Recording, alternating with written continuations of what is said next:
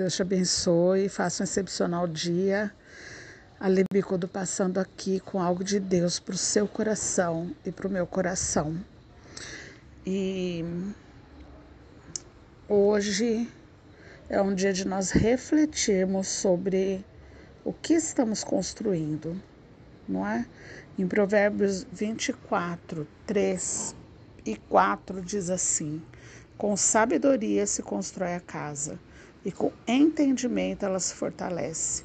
Pelo conhecimento, os seus cômodos se enchem de toda espécie de bens preciosos e desejáveis. Podemos ler isso de uma forma natural e podemos enxergar o que há de espiritual nessa declaração, nesse conselho de Salomão para nós. O que é a casa? A casa é o lugar onde nos abrigamos e abrigamos a nossa família ou abrigamos os nossos amigos. A casa não é um lugar onde você leva qualquer pessoa. Né? Eu não sei você, mas eu no passado é, tinha a minha fama, que eu achava o máximo, inclusive, né? Era de fazer as melhores festas, fazer as mais loucas festas. Alguns que estão ouvindo esse áudio hoje já podem até ter participado de algumas. Era uma loucura, gente, mas eram as melhores festas do mundo. E tinha gente que eu nunca nem vi que entrava na minha casa. Hoje eu entendo que a minha casa é um santuário. A minha casa hoje é um pedacinho do céu. Graças a Deus, né? Ainda que haja algum momento de tensão, de conflito, um momento de, de preocupação, esse momento é muito rápido porque eu não me preocupo com nada porque basta cada dia o seu próprio mal, mas existem momentos em que a casa pode passar por um processo, assim como na parte física dela. Eu fiz algumas reforminhas aqui em casa. Gente, é um caos, né? E toda transformação passa primeiro pelo caos. Agora, essa é a nossa visão natural da casa. Então, primeira coisa, quem você leva para dentro da sua casa. O que você deixa entrar na sua casa através da televisão, através da internet? Que tipo de convivência a sua família está tendo com a sua autorização dentro da sua casa? Que tipo de coisa você come dentro da sua casa?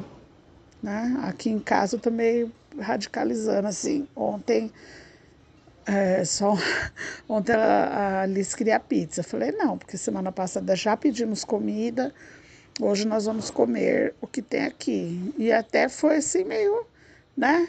É, foi, eu fiz, é, esqueci o nome do negócio, brusqueta com pão italiano, queijo, uma delícia. Substituiu é, um gasto desnecessário com mais qualidade, porque eu que fiz, né? O molho, eu que preparei e nós comemos muito bem. E é um momento de aprendizado para ela, né? De que não, não é tudo que você quer que você vai ter no, no momento, não é toda hora que precisa fazer alguma coisa. Isso tudo é construção de um lar. Nós construímos o lar com sabedoria e conhecimento. Mas a casa a qual Salomão é, se refere não é a casa física, é, somos nós. Nós somos a casa.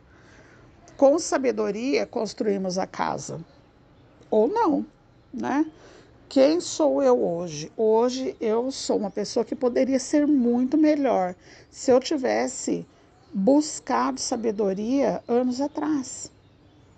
Ah, mas Deus permitiu você passar por tudo para poder te usar hoje. Sim, verdade, verdadeira. Mas eu poderia ter passado por muitas coisas e ter o desejo de ser sábia antes, né?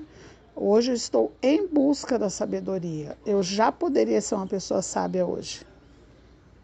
Com entendimento, nós nos fortalecemos. Então, por que buscamos a palavra? Porque paramos para ouvir alguém que fala de Jesus, que fala de Deus, para que o nosso interior se fortaleça. Quando eu entendo quem é Deus, eu entendo o quanto eu sou pecador e que eu necessito cada vez mais me aproximar dele.